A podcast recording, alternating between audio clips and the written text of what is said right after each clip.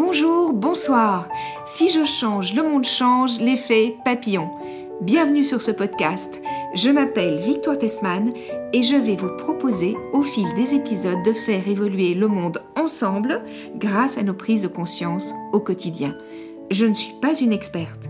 Je choisis simplement de partager mes découvertes et ce que j'ai personnellement mis en place pour faire évoluer mon monde vers le meilleur. J'emprunte à Martin Luther King cette phrase qui est tellement actuelle. Nous n'avons plus le temps de nous reposer sur l'espoir, il est temps de passer à l'action.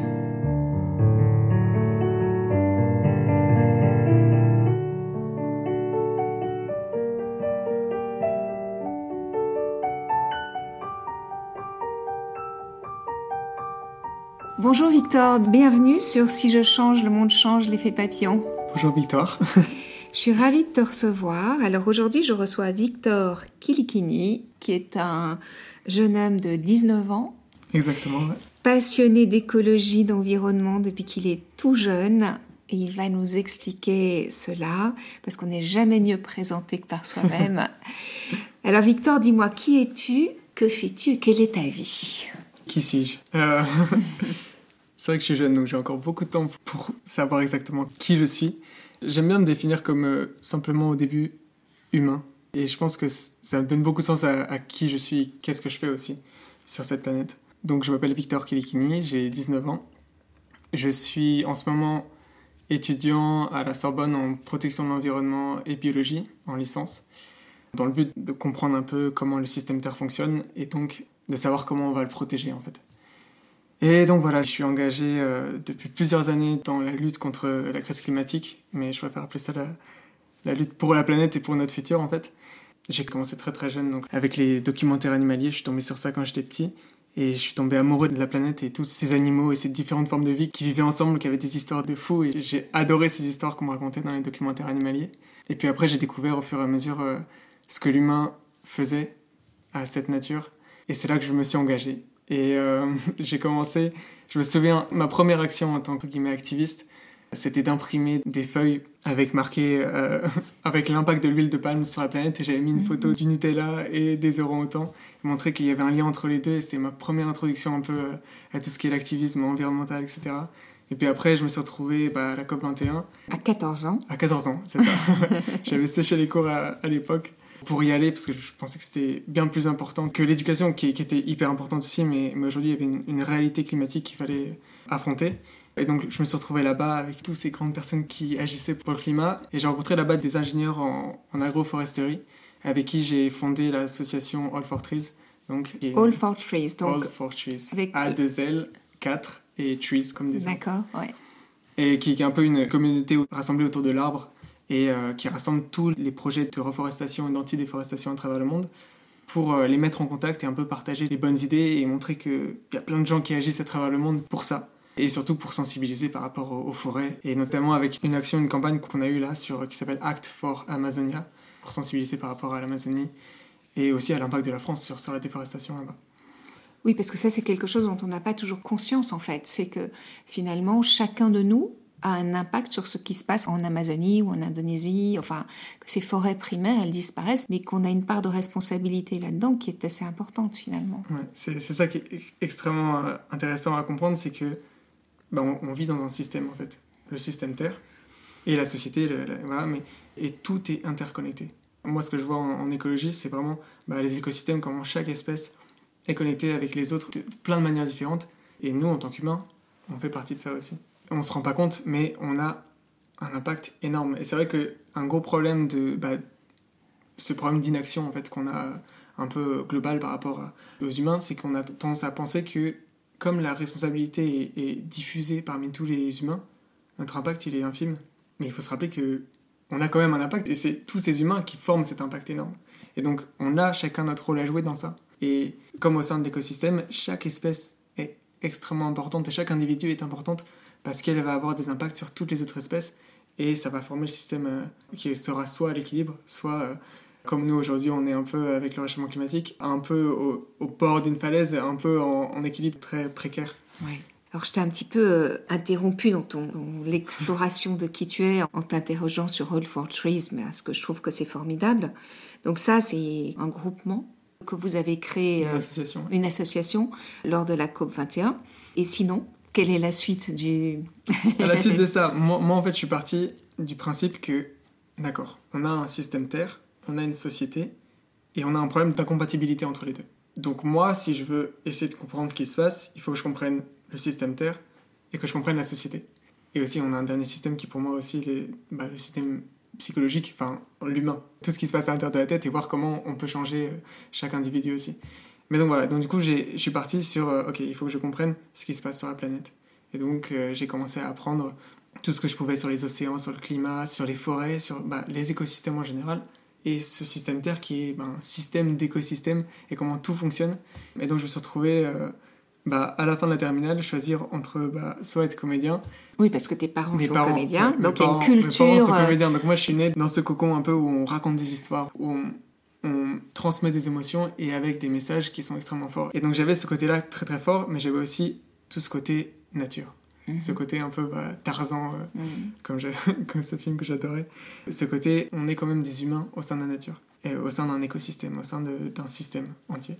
Et étant donné la crise climatique et écologique dans laquelle on est, j'ai choisi l'écologie, tout ça, bien que je continue à être comédien en, dehors, parce que pour moi, raconter des histoires, c'est une part énorme, en fait, de ce combat. Il faut qu'on montre une nouvelle narrative, en fait, de ce que l'humain peut être, et d'une nouvelle relation. Et pour moi, c'est par les images et par les histoires qu'on peut arriver à ça. Si on y pense, d'ailleurs... Euh, bah, c'est les histoires qui ont un impact énorme sur la société, la Bible, toutes ces histoires. Les indigènes, les Indiens, etc., transmettaient leurs valeurs à travers des histoires.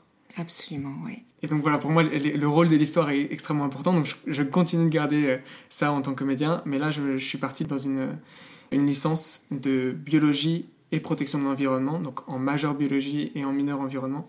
Donc je suis en troisième année aujourd'hui, pour comprendre vraiment bah, la vie. La biologie, c'est quoi? C'est la, science de la vie. Et euh, donc, on, part de la cellule et on va jusqu'à l'écosystème. Et en environnement, j'ai la chance de, comprendre tous les réseaux euh, euh, trophiques, toutes ces interactions qu'on a au sein des écosystèmes et aussi tout ce qui est climatologie. Donc, comment le climat fonctionne, comment nous, on a un impact sur le climat, comment la société a un impact sur le climat, comment chaque espèce peut avoir un impact, comment les baleines peuvent avoir un impact sur le climat, avec plein de réseaux d'interaction. Ces merveilleuses baleines, ouais. On pourra en parler d'ailleurs parce que. Mmh. les baleines, c'est incroyable. expliquer tout ça, j'adore raconter ce genre de choses. Et comment même les, les loups aussi à Yellowstone euh, mm. ont changé un écosystème entier et ont eu un impact génial sur la, Absolument. Sur la nature. Sur, et nous, on les, on les tue. Mais aujourd'hui, ouais, aujourd'hui aux États-Unis, mm. on ne tue plus les loups, même en dehors du. De Yellowstone, ouais. Parce mm. qu'on a compris que les loups étaient ce qu'on appelle une espèce clé de voûte. C'est-à-dire, c'est une espèce qui va avoir un impact énorme sur l'équilibre de l'écosystème. Donc, même en dehors du parc, maintenant, on n'a plus le droit. Par contre, on se retrouve en France Mhm. où bon, on a des parcs naturels, et comme nous, on considère que les loups, pour nous, sont nuisibles, alors qu'en écologie, ça fait 20 ou 30 ans qu'on a démystifié cette idée qu'il n'y a pas d'espèce nuisible, en fait, parce mhm. qu'une espèce a beaucoup plus d'interactions qu'une mhm. seule interaction. Elle peut être nuisible pour une chose là, mais elle n'est pas nuisible pour un environnement parce qu'elle a plein d'interactions. Par exemple, le renard, on a toujours pensé que c'était une espèce nuisible, mais en fait, il s'avère que le renard va manger des petits rongeurs qui sont des, euh, qui véhiculent la maladie. Qui véhiculent, mais surtout qui vont détruire les, cultures, par exemple. Et qui vont détruire les cultures. Et donc, du coup, on a, on a, plein de, on a plein d'interactions comme ça, donc le renard est pas si nuisible que ça, finalement. Et qui sont porteurs de la maladie de Lyme et tout ça, euh, cause éthique et tout, ouais. Ouais, Et donc voilà, et on se retrouve au Cévennes, par exemple, un, parc naturel en France, mm. où même à l'intérieur du parc, on a le mm. droit de tuer les loups. Mm.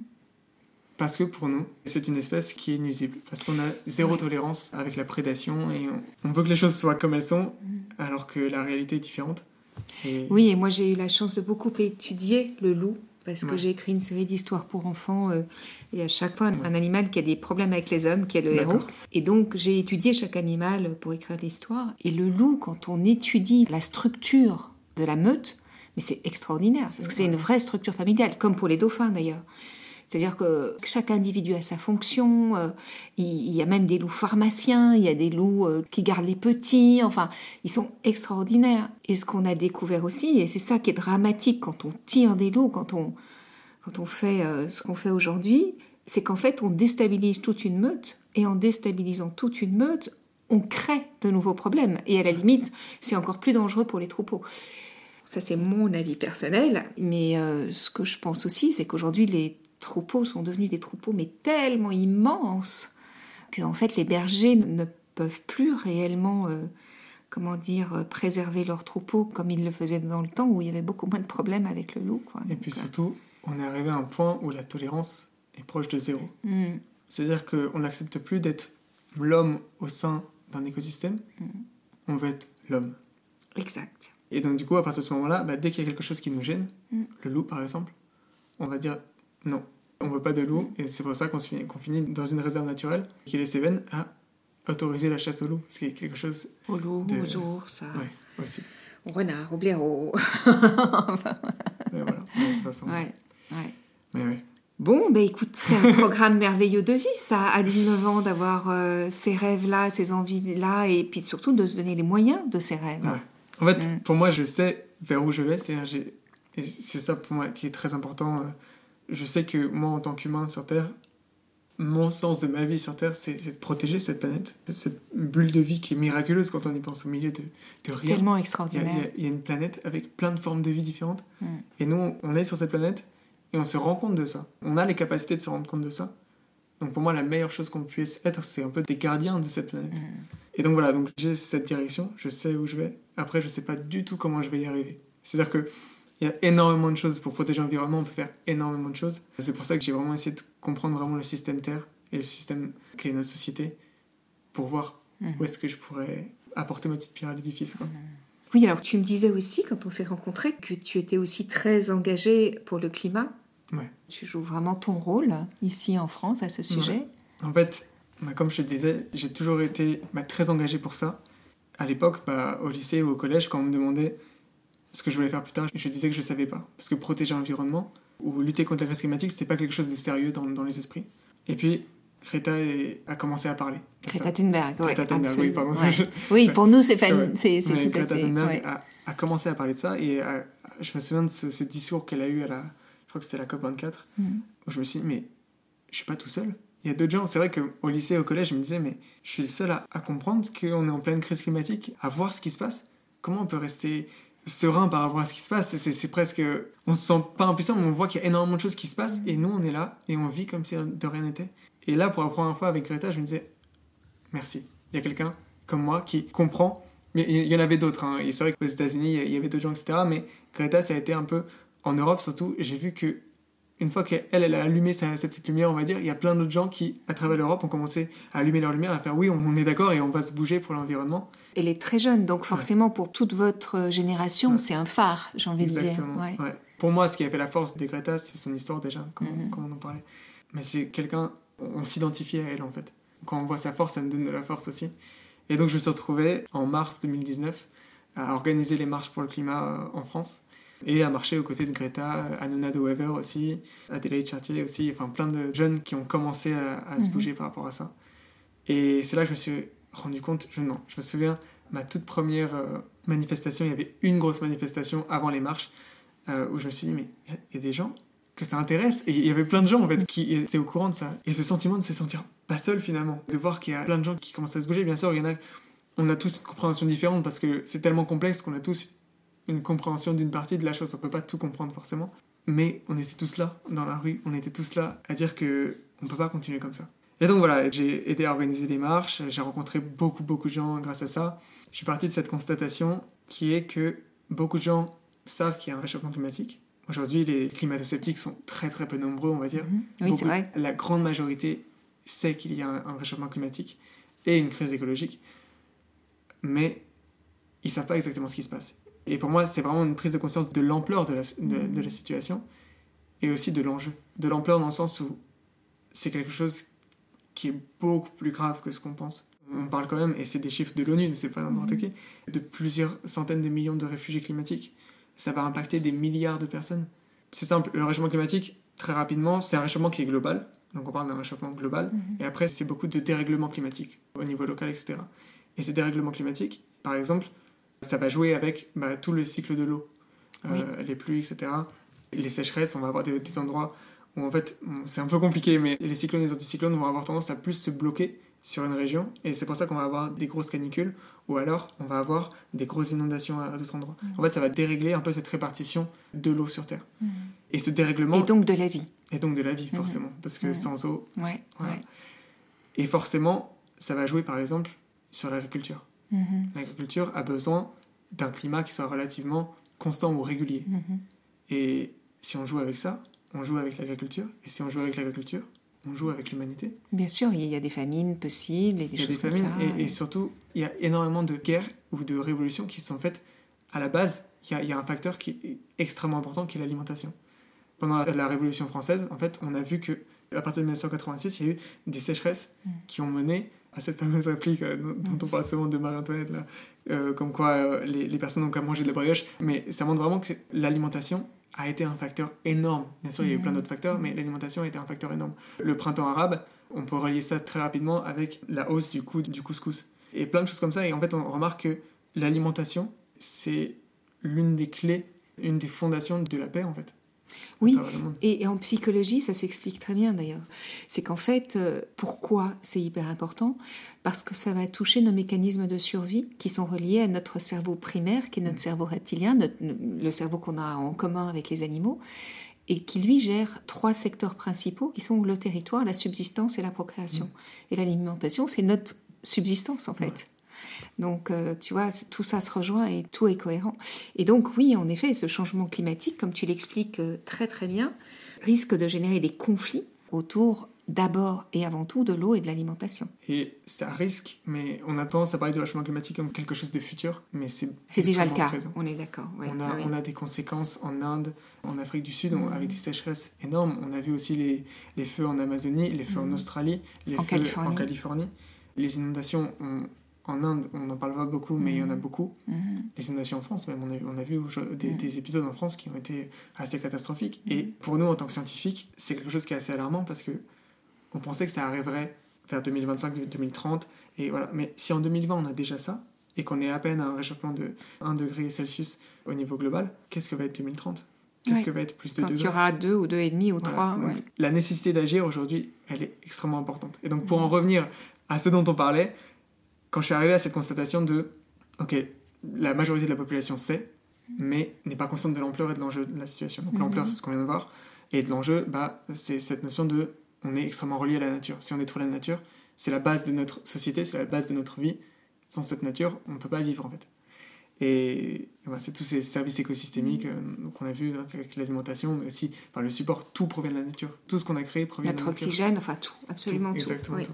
Et donc du coup, je suis parti de cette constatation et je me suis dit, mais en fait, en tant qu'activiste, c'est génial de se battre, mais il faut qu'on aille un peu plus loin et peut-être que l'une des meilleures choses qu'on puisse faire pour la planète, c'est de partager la connaissance.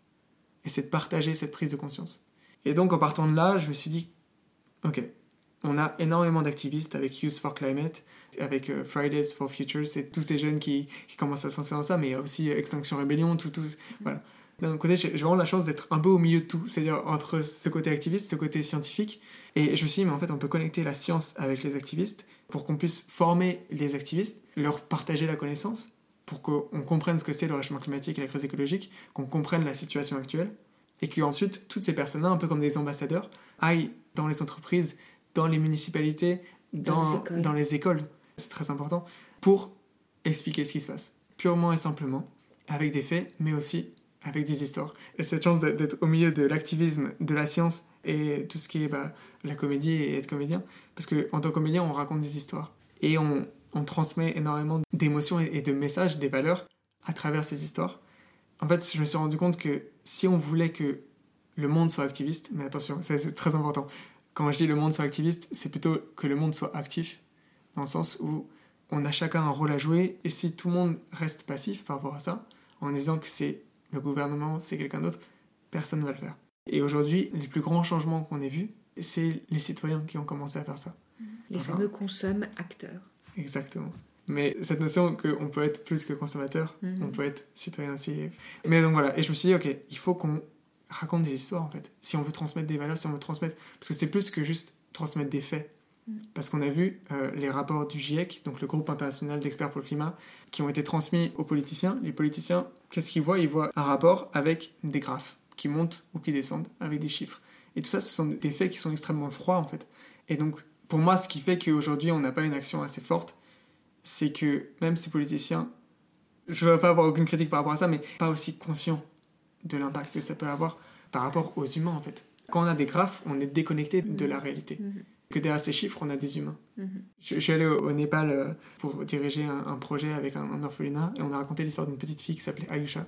Et ça, je me suis dit, mais en fait, si on veut raconter l'histoire des orphelins, il faut pas des chiffres en disant il va y avoir des milliers d'orphelins qui vont mourir. Si on parle d'une petite fille et de son histoire, on touche le cœur des hommes. C'est Montesquieu qui disait ça, c'est qu'on est des êtres sensibles avant d'être raisonnables.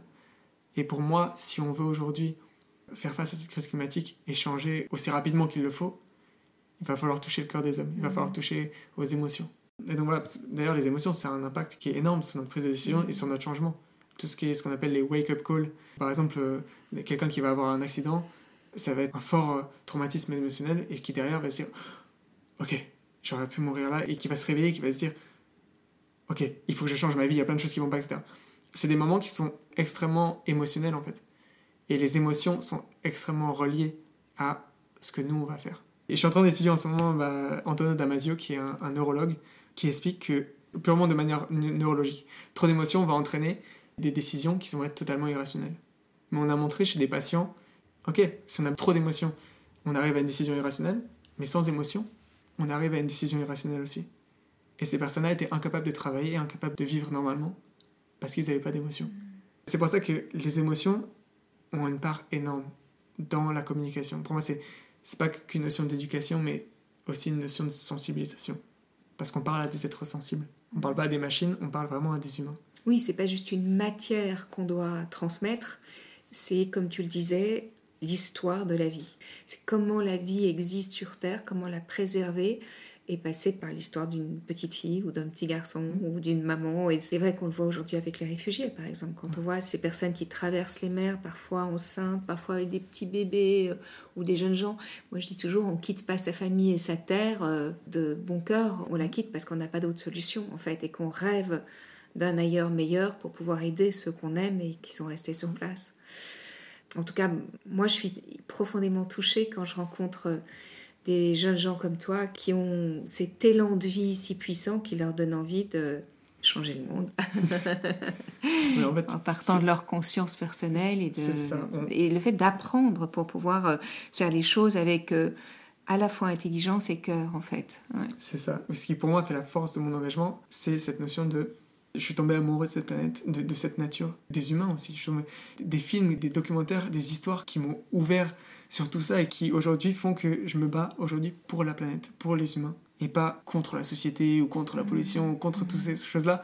Et c'est ça qui fait la force de mon engagement, c'est ça. Et cette notion aussi qu'il n'y a rien de plus positif au final que de se battre pour la planète. Oui, le fameux hashtag euh, maintenant ou jamais lancé par Cyril Dion, je trouve que c'est super de faire ça parce que c'est vrai que cette convention citoyenne, euh, c'est formidable que la France et mis ça en place. Maintenant, euh, il suffit pas de mettre la convention citoyenne en place, il faut aussi euh, s'engager réellement. On sait tous aujourd'hui que les lobbies ont quand même une influence énorme sur nos hommes politiques et sur nos gouvernements et il est important aujourd'hui de, enfin ça c'est moi je n'engage que moi en disant ça, mais de reprendre notre pouvoir finalement et ça chacun de nous peut le faire par nos choix du quotidien, que ce soit par ce qu'on achète, que ce soit par comment on vit, enfin toutes ces choses là aujourd'hui. Euh. Il y, a une chose aussi qui est très importante comme on en parlait tout à l'heure, c'est qu'on a tendance à se limiter en tant que consommateur mais on est bien plus que ça. Mm. Et souvent, on me pose la question, mais oui, toi, tu es engagé, tu, tu, fais ça, tu fais des études, etc. Mais moi, qu'est-ce que je peux faire? Et cette question de moi, qu'est-ce que je peux faire? En fait, c'est presque pas la bonne question. C'est une super question au début pour se rendre compte de nous, notre impact. Mais si on veut aujourd'hui, entre guillemets, sauver le monde, mais plutôt sauver l'humanité et sauver toutes ces espèces qui sont en danger, la vraie question, c'est qu'est-ce qu'on peut faire? Et pour moi, une voie qui nous permet de sortir de ce système euh, extrêmement pollueur, extrêmement euh, destructeur, parce que ce système, il est aussi très individualiste.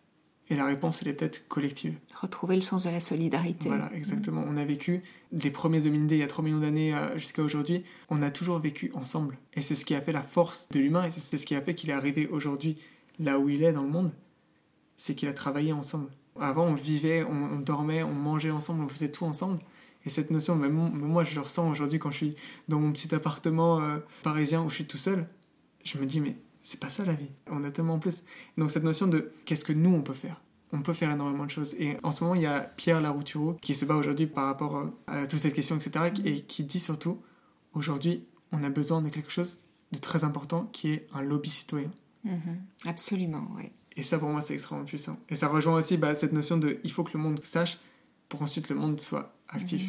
Mm-hmm. Mm-hmm. Absolument, oui. Et souvent, c'est les émotions Emotion, c'est vraiment ça. C'est pour moi, c'est ça. C'est les émotions qui vont créer cette chose-là. Si les gens sont touchés, ils vont commencer à agir, ils vont commencer à se battre. Et c'est comme ça qu'on va, entre guillemets, changer le monde. Oui, qu'on va faire évoluer le monde et qu'on va peut-être retrouver notre place au sein de l'écosystème et non pas à l'extérieur de l'écosystème. Ouais. L'idéal serait d'être plus connecté entre nous mm. et à la nature. Mm c'est de l'écologie, quoi.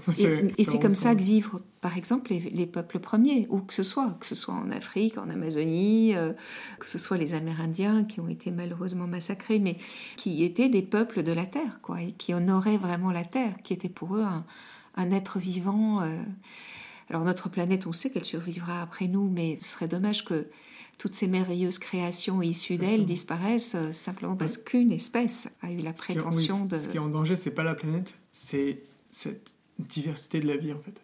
Et c'est cet équilibre qui est en danger. Pour moi, c'est extrêmement important parce que même si on a eu des grosses crises d'extinction, de, voilà, on s'est reconstruit et la planète se reconstruira et les écosystèmes se reconstruiront.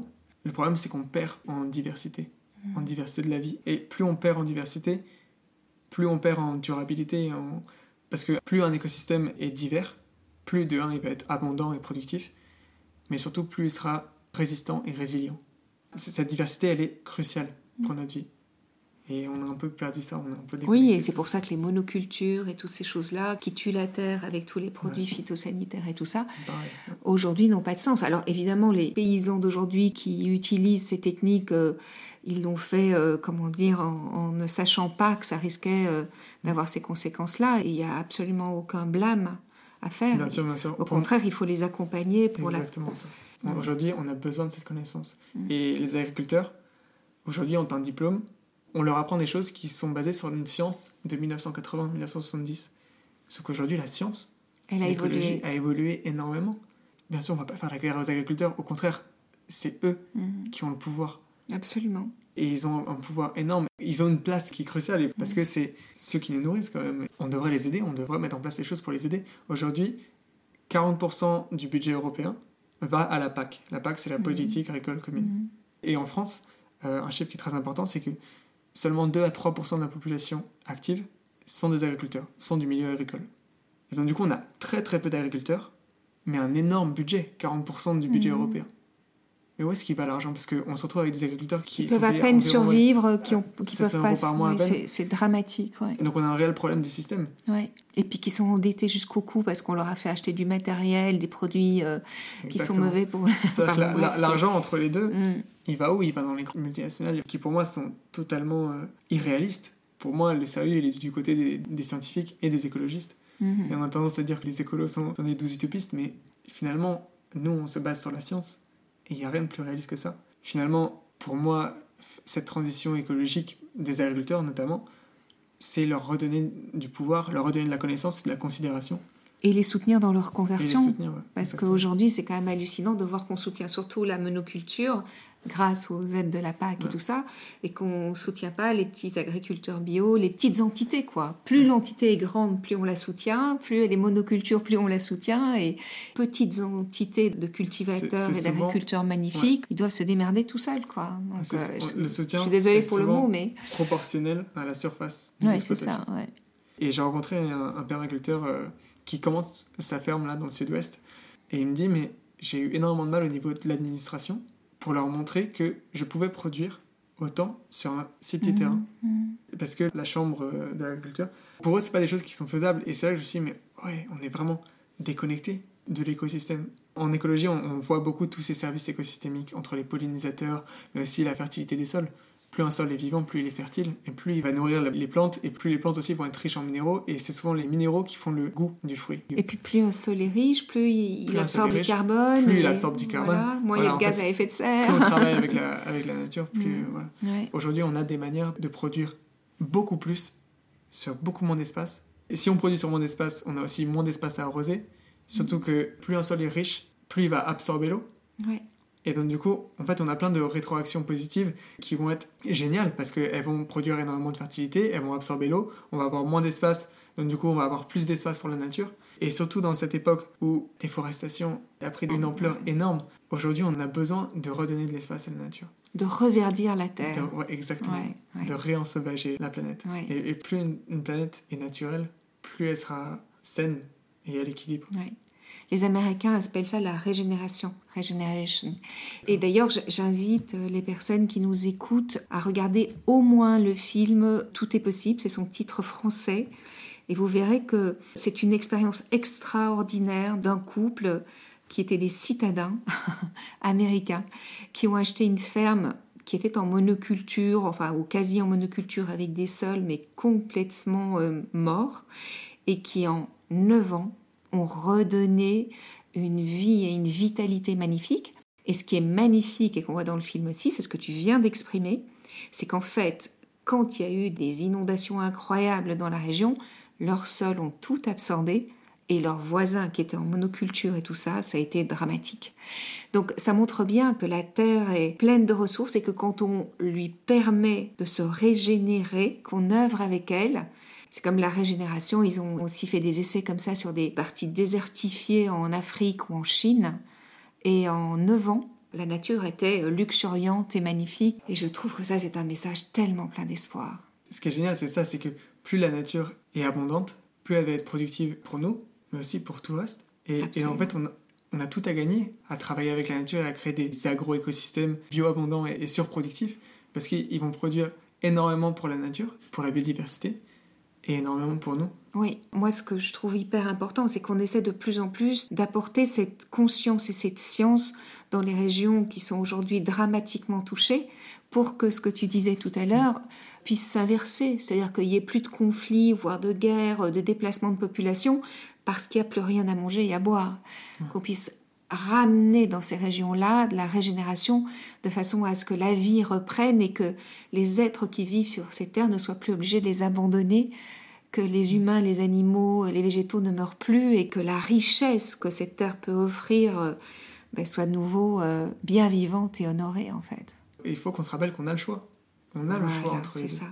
on a vraiment le choix aujourd'hui de créer ce monde. Et ce qui est génial, c'est que bah déjà, on n'est pas tout seul. Et puis déjà, il y a énormément de gens qui ont commencé il y a très très longtemps et qui, qui aujourd'hui, bah, comme tu disais dans Tout est possible, ont une ferme extrêmement abondante de vie. Et on a aussi la ferme du Bec et Loin au- au- Ouais, le bec est loin, c'est formidable ce qu'ils ont voilà, fait. en Normandie et qui a inspiré, grâce à leur histoire qui a été transmise par Cyril Dion, des milliers et des milliers de Mm. personnes à changer. Absolument. Oui, et alors ces deux personnes qui n'avaient pas de sous, mais qui ont trouvé de la solidarité autour d'eux, tu vois, des gens qui y ont cru, et puis des gens qui avaient la connaissance, qui sont venus les aider. Et c'est ça, en fait, aussi, ce qui est essentiel à retrouver. C'est cette solidarité et cette coopération entre tous, en fait. C'est ça le monde de demain pour moi. Ouais. Le fameux nouveau paradigme euh, à laisser euh, prendre place dans nos vies. Ouais. Exactement. C'est que du positif. On pourrait parler des heures, Victor. Oui. hein. Des heures, des heures. Alors Victor, en fait, euh, on a vraiment survolé tout ça, mais en même temps, euh, c'était aussi le but. Et peut-être qu'on se retrouvera pour parler un peu plus profondément de certaines choses. Si tu as envie oui, de partager des sujets très précis, n'hésite jamais à me le proposer. Moi, je serais heureuse de le partager au monde. J'ai l'habitude de clore cet épisode de podcast par un questionnaire de Proust. Très bien. Et donc, euh, j'aimerais te demander, si tu étais un animal, quel animal serais-tu?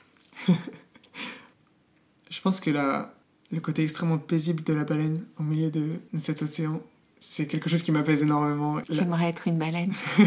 Parle-nous de la baleine. Alors la baleine, c'est quelque chose qui est extrêmement intéressant. On a vu par exemple dans des écosystèmes, on va parler de, de trois points. Le premier, c'est qu'on a vu dans des écosystèmes que la baleine était ce qu'on appelle une espèce clé de voûte. C'est-à-dire qu'en fait, on a beaucoup beaucoup d'espèces, notamment les orques, qui se nourrissent, et qui se nourrissent normalement de bébés baleines par exemple.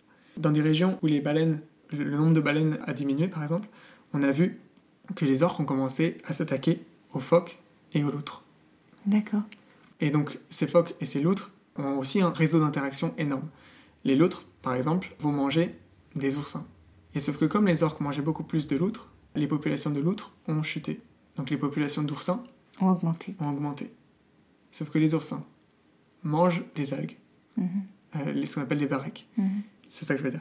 C'est que les loutres, bah, comme elles avaient disparu, il n'y avait plus de régulation des, des oursins qui se sont reproduits énormément et qui ont mangé toutes les algues. Et on est passé d'écosystèmes extrêmement riches, avec des, des- ce qu'on appelle des, des forêts d'algues, Ouais. à des déserts. Oui.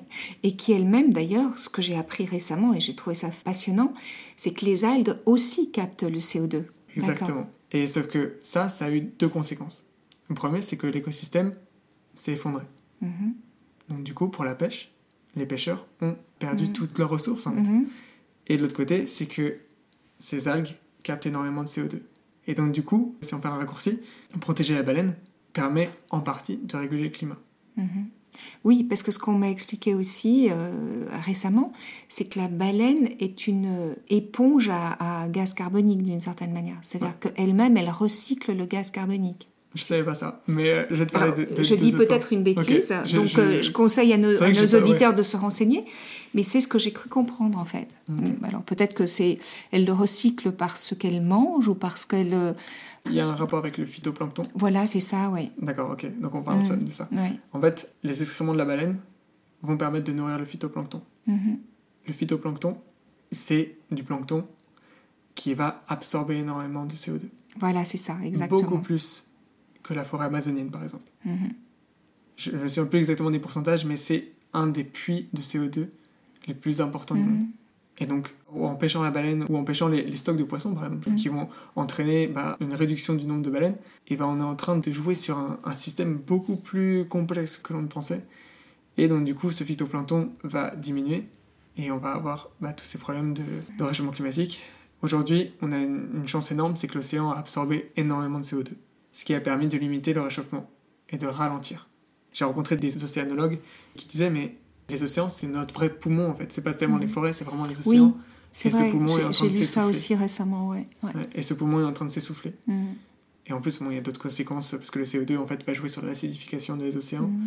parce qu'il va se transformer avec des réactions chimiques. Et toutes ces interactions, et voilà, juste pour revenir à, à la baleine, on a une espèce qu'on appelle clé de voûte qui va avoir des impacts sur les écosystèmes entiers, comme on a vu avec les algues, Mhm.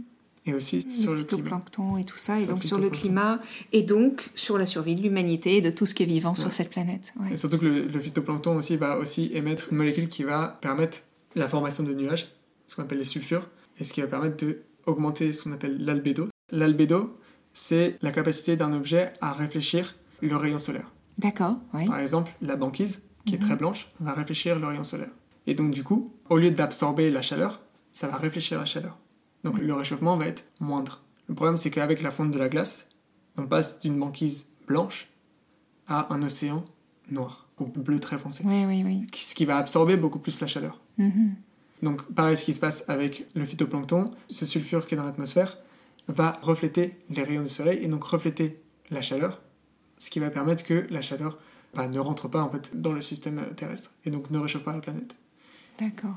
Et donc on a énormément d'interactions juste à partir d'une espèce qui est la Mhm. baleine, qui Mhm. va jouer sur le phytoplancton, qui va jouer sur les nuages, qui va jouer sur le CO2 dans l'atmosphère et qui va jouer aussi sur les écosystèmes Mhm. et sur les plantes. euh. Merci Victor, vraiment de nous simplifier toutes ces connaissances parce que c'est tellement intéressant et passionnant. Mais je vous invite à, à se renseigner sur ça. Il y a énormément de, Ouais. de documentaires sur les espèces clés de voûte sur Arte Mhm. d'ailleurs. Il y a beaucoup de choses qui existent sur ça. Mhm. C'est des choses qui sont relativement très compliquées, mais qu'on peut expliquer assez simplement. En Et tout donc, cas, euh, tu y arrives plutôt très bien. Si tu étais un arbre, Victor, Je serais un séquoia. un séquoia, Ouais. Mhm. La puissance de cet arbre. Ouais, ils Enfin, sont fascinants, les séquoias. Ouais. c'est- ouais. C'est vraiment fascinant, je suis d'accord avec toi. ouais. J'ai même pas de mots, c'est tellement. Ouais. c'est C'est tellement majestueux, impressionnant. Moi, ça me, ça vibre là quand je pense à Mm. ces arbres-là, c'est vrai. Ouais, c'est magnifique un séquoia. Mm. Et alors, si tu étais euh, une fleur ou un autre végétal, chaque espèce qui est hyper importante. Mais oui, j'ai tendance à voir l'écosystème entier dans toutes ces Mhm. relations. Je devrais m'intéresser à ce genre de choses, mais c'est vrai que chaque individu est hyper important. mais donc tu serais un écosystème finalement? Je serais un écosystème. je serais un écosystème, c'est ça. C'est une belle réponse aussi, hein, d'avoir envie d'être un écosystème. Parce que finalement, notre corps, c'est aussi un écosystème. C'est vrai que l'écosystème végétal est, assez extraordinaire.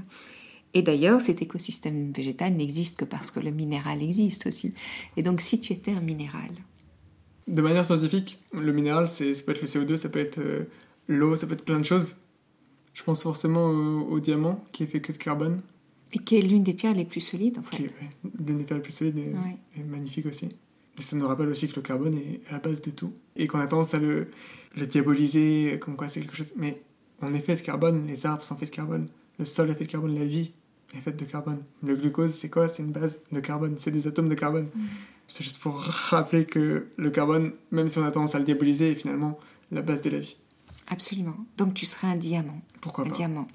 Et d'ailleurs, euh, comme on parle de carbone, moi je vous invite vraiment à essayer de regarder des documentaires comme euh, Kiss the Ground, qui est vraiment formidable, qui explique vraiment bien la fonction du carbone, ou 2040, euh, qui est vraiment très intéressant. Vous pouvez trouver ces documentaires notamment sur Netflix, mais ailleurs aussi. Voilà, je vous invite vraiment à, cela. alors ma dernière question de mon questionnaire de Proust, Victor, quand on a 19 ans, elle est un peu bizarre ma question. D'accord. Mais quand même, si après une vie bien remplie, donc quand tu auras vraiment transmis des messages magnifiques en tant qu'écologiste et que euh, tu auras fait prendre conscience à des millions de personnes euh, de la beauté de la vie sur Terre. Et... ou, juste cinq personnes, ce sera déjà beaucoup. Et quand j'ai des millions, c'est parce que, tu vois, les cinq auront parlé à cinq, il y a cinq, y a cinq, il y a cinq, et à l'origine, il y aura toi. Donc si après une vie bien remplie, tu décidais de te réincarner sur cette planète, comment serait le monde que tu découvrirais? Qui serais-tu et que ferais-tu?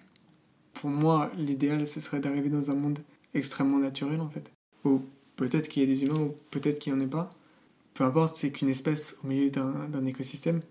Et avoir juste un petit rôle. Tout petit, mais crucial, mais tout petit. Mhm. Que ce soit un pollinisateur euh, ou juste une petite plante, ou juste une mycorhize, un, champignon dans la racine qui va apporter les nutriments à la racine. Voilà, juste avoir un petit rôle. Un petit rôle, mais essentiel. Essentiel, J'y pense beaucoup quand je suis dans mon appartement euh, à refaire le monde alors que je suis dans un petit appartement coupé de la nature. Je me dis, mais un monde naturel, ce serait tellement beau, totalement naturel où on a notre petite place. Et chacun a sa petite place au sein de la nature. Eh bien, écoute, je trouve que c'est un très joli programme quand même, non? Parce qu'en fait, il parle de ce que euh, finalement nous devrions tous être, c'est-à-dire euh, aujourd'hui déjà, c'est-à-dire euh, un élément essentiel dans le monde qui a sa place dans la nature, au sein de la nature, sans dominer un règne ou un autre, mais qui a la conscience de sa juste place en fait. Exactement. On a la chance d'avoir une conscience de notre monde. C'est pour ça que pour moi, on devrait être des gardiens de la nature, des gardiens de ce monde. Parce qu'on est les seuls à avoir conscience qu'on est sur une planète. Donc voilà. Ok, c'est une belle invitation. Donc euh, on peut inviter nos, comment dire, les personnes qui nous écoutent à devenir euh, des gardiens de la terre, des gardiens euh, de la nature. Et, à se tourner vers la nature et, vers les autres en général. Merci infiniment, Victor. Merci à toi pour cette discussion qui était géniale. Et à bientôt, peut-être. À bientôt, ouais.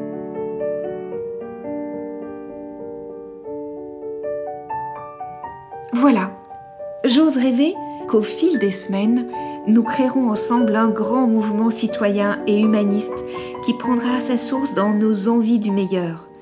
Je compte sur vous pour m'envoyer des infos que je partagerai sur ce qui se fait près de chez vous, sur ce que vous avez mis en acte vous-même, sur ce que vous avez découvert et qui vous démontre que tout est possible.